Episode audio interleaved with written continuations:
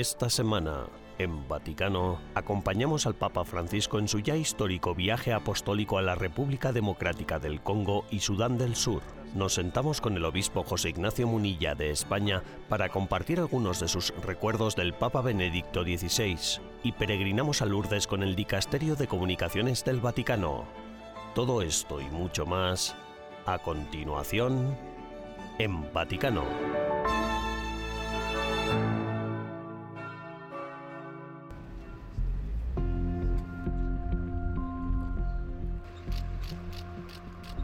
El 3 de febrero, durante la peregrinación ecumínica del Papa a Sudán del Sur, el presidente del país, Salva Kiir, en respuesta a la histórica peregrinación ecumínica del Papa Francisco a este país devastado por la guerra, anunció que retomaría el proceso liderado por la Iglesia en el que se comprometieron para la búsqueda de la paz. Frente al Papa Francisco, el arzobispo de Canterbury y el moderador de la Asamblea General de la Iglesia de Escocia, la iniciativa de Roma es una iniciativa política para el diálogo en Sudán del Sur que nació inmediatamente después del retiro espiritual que el Papa Francisco, el arzobispo de Canterbury y el moderador de la Iglesia de Escocia realizaron en la Santa Sede. Pensamos que sería bueno para la situación ser más inclusivos en el proceso político, así que decidimos reunir al gobierno por un lado y a los no signatarios del acuerdo político por otro, para mantener una conversación exhaustiva que aportara más inclusividad a las conversaciones de paz y el proceso de reconciliación de Sudán del Sur. El viaje del Santo Padre a la República Democrática del Congo y Sudán del Sur fue el cuadragésimo viaje apostólico de su papado. La peregrinación ecuménica del Papa Francisco a Sudán del Sur no tiene precedentes. El gobierno sursudanés había suspendido las conversaciones de Roma hace unos meses y ambas partes se acusaban mutuamente de actuar de mala fe. Pero el 3 de febrero, el presidente Kiir declaró que, debido a la visita del Papa Francisco a su país, levantaría la suspensión y volvería a la mesa de negociaciones. Esta noche hemos escuchado de las palabras del presidente Salva Kiir, ahora está dispuesto a reanudar las conversaciones en Roma con el colectivo de los no signatarios. También exigió a los grupos retenidos, los no signatarios, que sean sinceros y vuelvan a la negociación. Así pues, creemos que en las próximas semanas podremos reanudar las conversaciones, lo cual es una gran noticia. No hay duda de que esto está claramente vinculado a la visita ecuménica del Papa. Es un fruto que podemos recoger gracias a esta visita. La peregrinación ecuménica llevaba gestándose desde 2017, pero debido a motivos de seguridad, el COVID-19 y la salud del Papa Francisco se había retrasado en reiteradas ocasiones. La peregrinación papal es la visita de más alto nivel que Sudán del Sur ha recibido por parte de líderes de fuera del país. Supone un audaz intento de las iglesias cristianas de desplegar su poder de influencia moral en un país que ha sufrido décadas de guerra civil.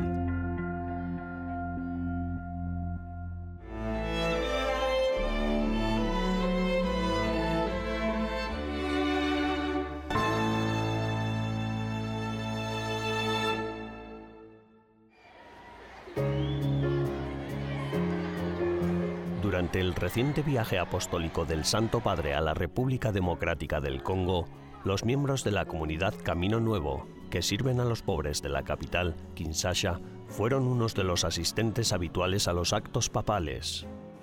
Estando allí, hablamos con el padre Pierre Etienne, de Costa de Marfil, miembro de la comunidad y en misión en la República Democrática del Congo. Yo soy uh, Pierre soy el padre Pierre Etienne de la comunidad Camino Nuevo, una comunidad católica con vocación ecuménica que nació en Francia hace casi 50 años. Llevo seis meses en el Congo, donde soy el responsable de la comunidad. Un aspecto central y único del carisma de Camino Nuevo es la importante labor que realizan acogiendo a niños abandonados en las calles de Kinshasa para después buscar a sus familias e intentar que se reconcilien. Cuando un joven llega al centro, hay personas que lo acogen, que escuchan su historia, que investigan su procedencia para encontrar a su familia. Una de las cosas que está ocurriendo y que me parece una vergüenza es que las iglesias del Renacimiento envían a sus hijos a la calle diciendo que son brujos e impidiendo que puedan volver a sus familias originales. Viven en la calle y están perdidos, pues nosotros acogemos a estos niños. En una ciudad de 15 millones de habitantes, cabe imaginar que es casi imposible realizar esta labor. ¿Cómo llevarán a cabo el trabajo de reconciliación y rehabilitación? Es un milagro, no puede uno hacerse a la idea. Mira la cantidad de niños que se reencuentran, por ejemplo, cada mes, y el trabajo aún no ha terminado. Creamos microproyectos para ayudar a los padres, enviamos a los niños a la escuela y todo esto se hace, en primer lugar, con la ayuda de la gente que trabaja con nosotros. Son personas que se ofrecen voluntariamente para ayudar en esta labor. Y repito, es un milagro. Empezamos cada día dedicando un tiempo a la oración. Tenemos una capilla y a veces los hermanos en el servicio no saben qué proponer, de modo que rezan y entonces el Señor nos da pistas es una obra de locos y del amor de Dios, de los milagros cotidianos de Dios.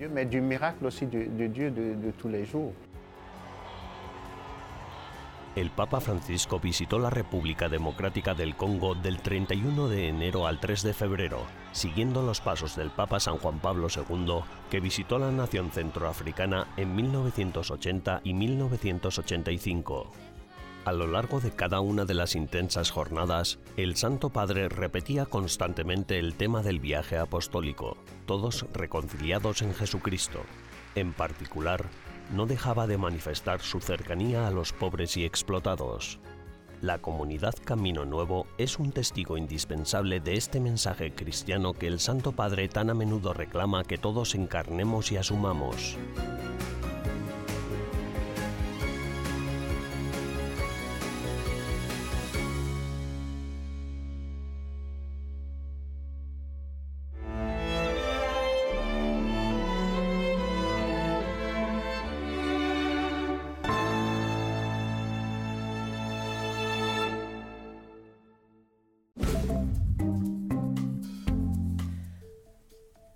Y bienvenidos a las novedades del Vaticano de esta semana, las noticias más importantes del Santo Padre y del Vaticano.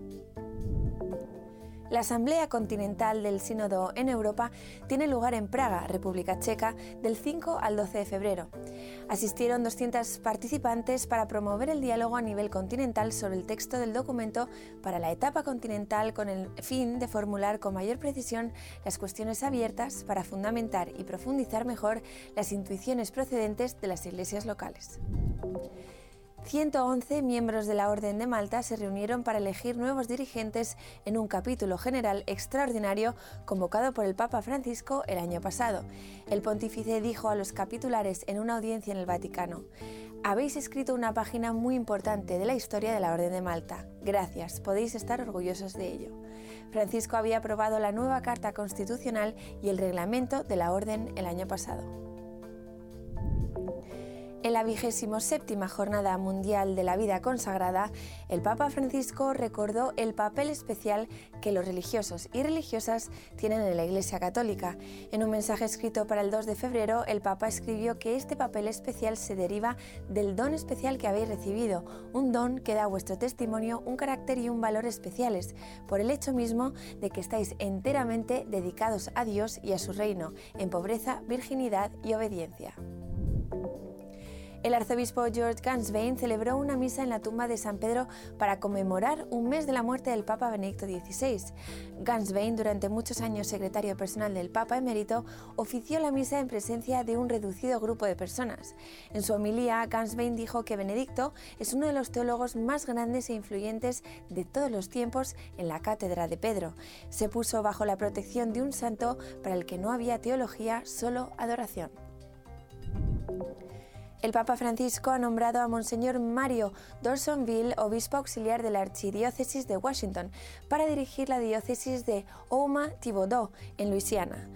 Dorsonville, de 62 años, nació en Bogotá, Colombia, y sucede al arzobispo Shelton Fabre, de 59 años, que fue trasladado a la Arquidiócesis de Louisville, en Kentucky, por el Papa Francisco en marzo de 2022. Gracias por ver las noticias del Vaticano de esta semana. Almudena Martínez Bordiú para EWTN Vaticano.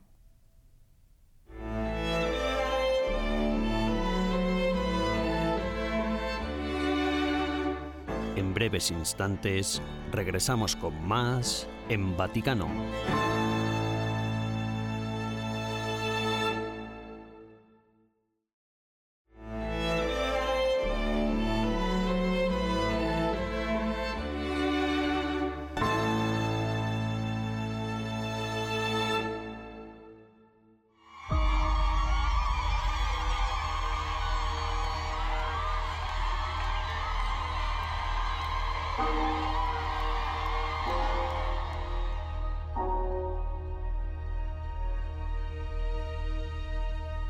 El 5 de febrero de 2023, el Papa Francisco concluyó el viaje apostólico a la República Democrática del Congo y a Sudán del Sur. Una visita de cinco días promovida fuertemente por el mismo pontífice que, a pesar de sus problemas de salud, no renunció a la que él ha definido desde el principio como una peregrinación ecuménica de paz. El cuadragésimo viaje papal inició el 31 de enero en la República Democrática del Congo, país centroafricano de mayoría cristiana. El avión del Papa aterrizó en el aeropuerto de Kinshasa, capital del Congo, que, con más de 17 millones de habitantes, es la tercera ciudad más grande del continente africano. Durante los tres días que estuvo en el país centroafricano, el Papa se reunió con líderes administrativos, religiosos y de la sociedad civil. En muchos de sus discursos, el pontífice condenó la existencia de un colonialismo económico por parte de Occidente que en silencio sigue robando dignidad al continente africano. El veneno de la avaricia ha ensangrentado sus diamantes. Es un drama ante el cual el mundo económicamente más avanzado suele cerrar los ojos, los oídos y la boca. Sin embargo, este país y este continente merecen ser respetados y escuchados, merecen espacio y atención. No toquen la República Democrática del Congo, no toquen el África, dejen de asfixiarla porque África no es una mina que explotar ni una tierra que saquear. L'Africa non è una miniera da sfruttare o solo da saccheggiare.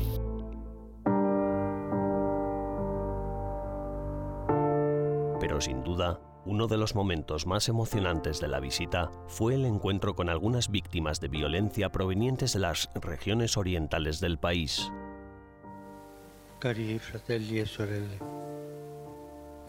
Dirijo un vehemente llamado a todas las personas, a todas las entidades internas y externas que manejan los hilos de la guerra en la República Democrática del Congo, depredándola, flagelándola y desestabilizándola. Ustedes se están enriqueciendo por medio de la explotación ilegal de los bienes de este país y el sacrificio cruento de víctimas inocentes. Escuchen el grito de su sangre. Presten atención a la voz de Dios que los llama a la conversión y escuchen la voz de su conciencia. Hagan callar las armas, pongan fin a la guerra. Basta, basta de enriquecerse a costa de los más débiles, basta de enriquecerse con recursos y dinero manchado de sangre.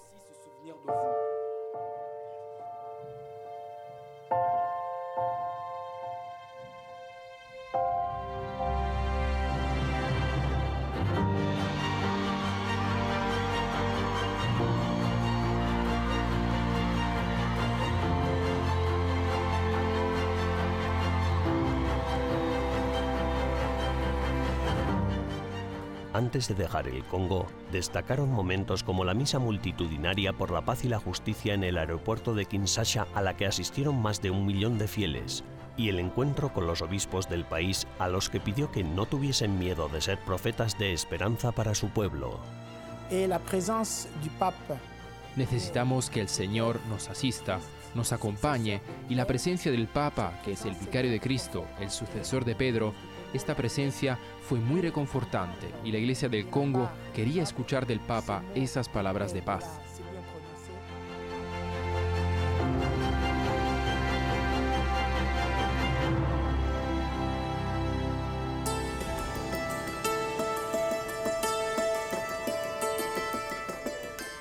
El 2 de febrero por la tarde inició la segunda etapa del viaje con destino a Juba, capital de la República de Sudán del Sur, donde le esperaban el arzobispo de Canterbury y el moderador de la Asamblea General de la Iglesia de Escocia.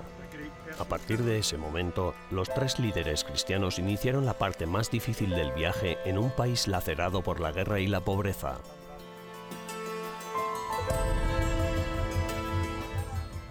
Sudán del Sur, de mayoría cristiana, se independizó del norte musulmán en 2011 tras un referéndum que obtuvo el 96% de los votos a favor. Dos años más tarde, en 2013, estalló un conflicto armado en el país que, con más o menos fuerza, sigue azotando a la nación. En su discurso durante el encuentro con los desplazados internos, el pontífice recordó la importancia de defender cada vida humana. A lo largo de los años, la Iglesia ha sido protagonista indiscutible durante las conversaciones de paz entre las facciones enfrentadas, y gracias a este trabajo de mediación, hace unos años que se vislumbra como posible una paz en Sudán del Sur. gracias a las comunidades eclesiales por sus obras, las cuales merecen ser sostenidas, gracias a los misioneros, a las organizaciones humanitarias e internacionales, en particular a las Naciones Unidas, por el gran trabajo que realizan.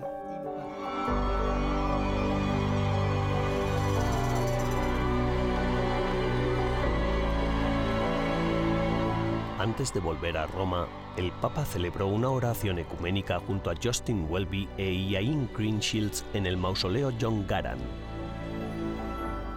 Allí invitó a los presentes a orar, a trabajar y a caminar por una paz real en Sudán del Sur.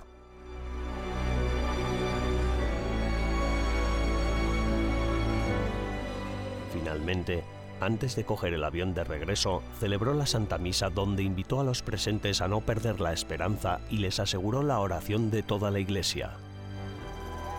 Con este viaje apostólico, el Papa Francisco ha dado voz y rostro a uno de los pueblos olvidados, víctima de lo que él llama la globalización de la indiferencia.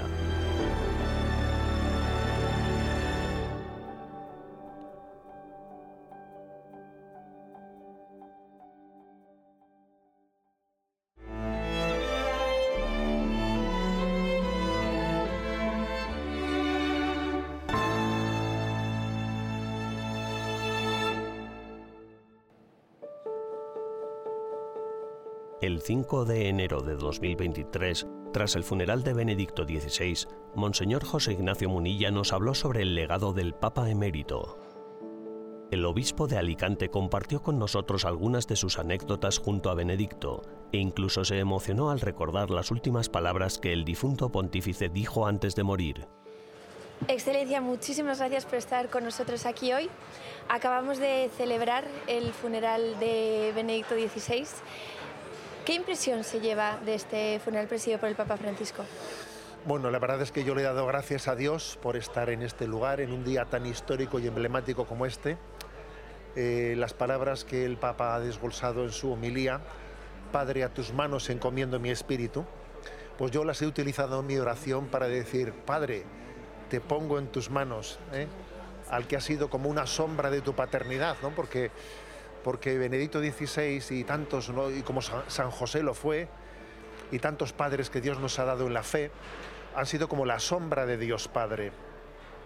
Dios Padre tiene una sombra en este mundo a través de la paternidad de muchas personas. Las últimas palabras de Benedicto antes de fallecer fueron Señor, te amo.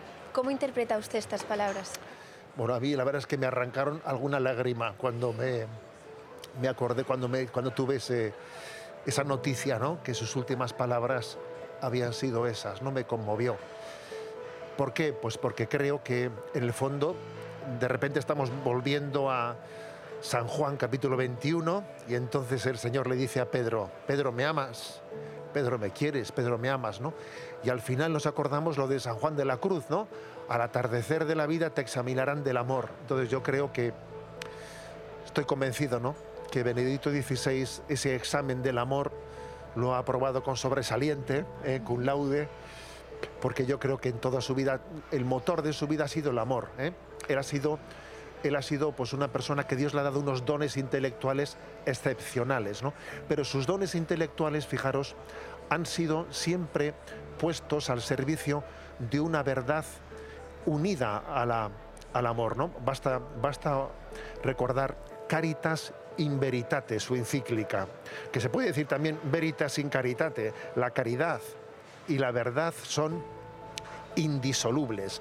Yo creo que precisamente la herejía de nuestro tiempo, lo he repetido mucho en muchos foros, la herejía de nuestro tiempo es la contraposición de la verdad y la caridad. ¿eh? Como si Benedicto XVI fuese el Papa de la verdad, pero no de la caridad, perdón, no existe contraposición de verdad y caridad. Una caridad eh, sin verdad es falsa, y una, verdad sin caridad igualmente. ¿no? Por eso que el Papa teólogo, el Papa de la fe, muera diciendo, Señor, yo te amo, creo que es la coronación, ¿no?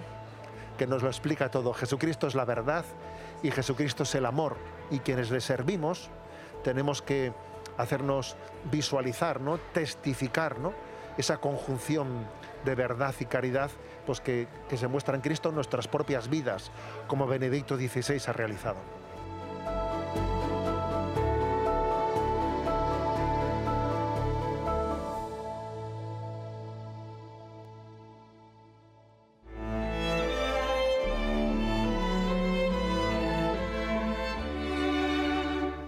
Tras una breve pausa, regresamos con más en Vaticano.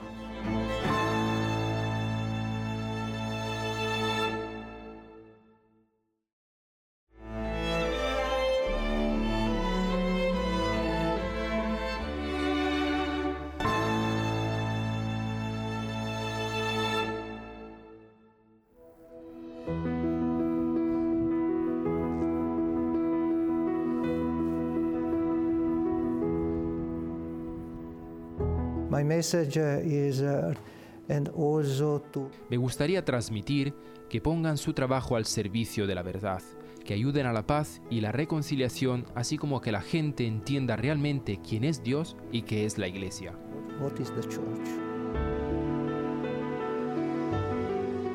¿Cómo se comunica el Evangelio en el mundo actual? A finales de enero, 230 periodistas de 25 países diferentes se reunieron para debatir este asunto en el santuario de Nuestra Señora de Lourdes. Considero que la forma más eficaz de compartir el Evangelio por Internet sea tan sencillo como compartir la vida de la gente. Hey, así es como yo rezo todos los días. U otra manera puede ser viniendo aquí en Lourdes y compartir con los peregrinos esta experiencia. Ir a la gruta de Lourdes y tocarla con nuestras manos.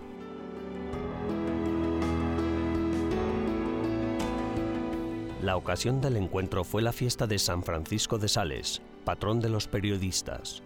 El Departamento de Comunicación de la Santa Sede y la Federación de Medios Católicos organizaron una serie de sesiones de tres días de duración centradas en las principales líneas de fractura que actualmente dividen la Iglesia y la sociedad.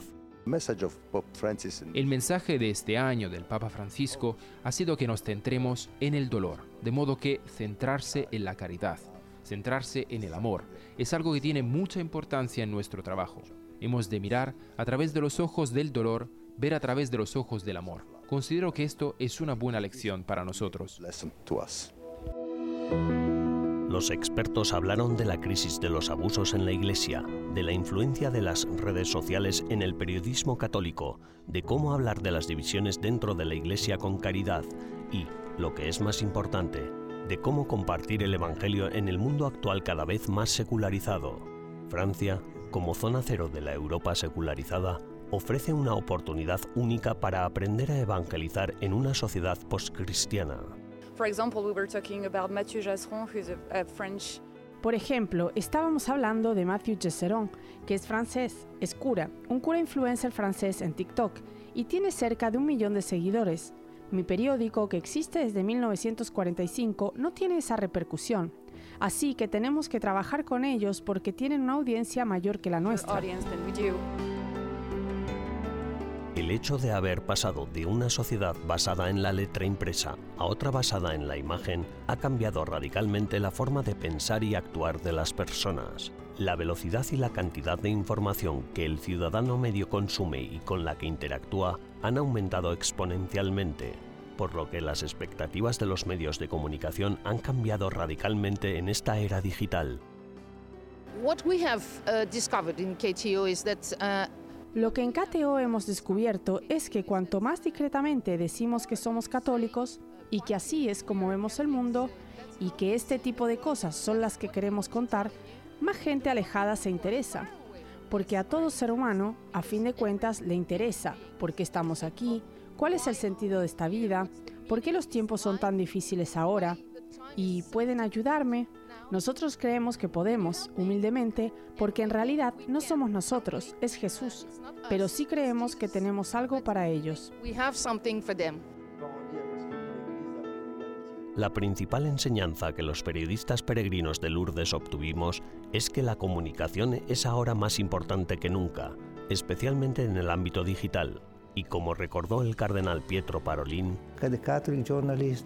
el periodista católico debe ayudar a la opinión pública a saber exactamente qué es la Iglesia, a saber qué está haciendo la Iglesia, cuál es la contribución que aporta a la humanidad.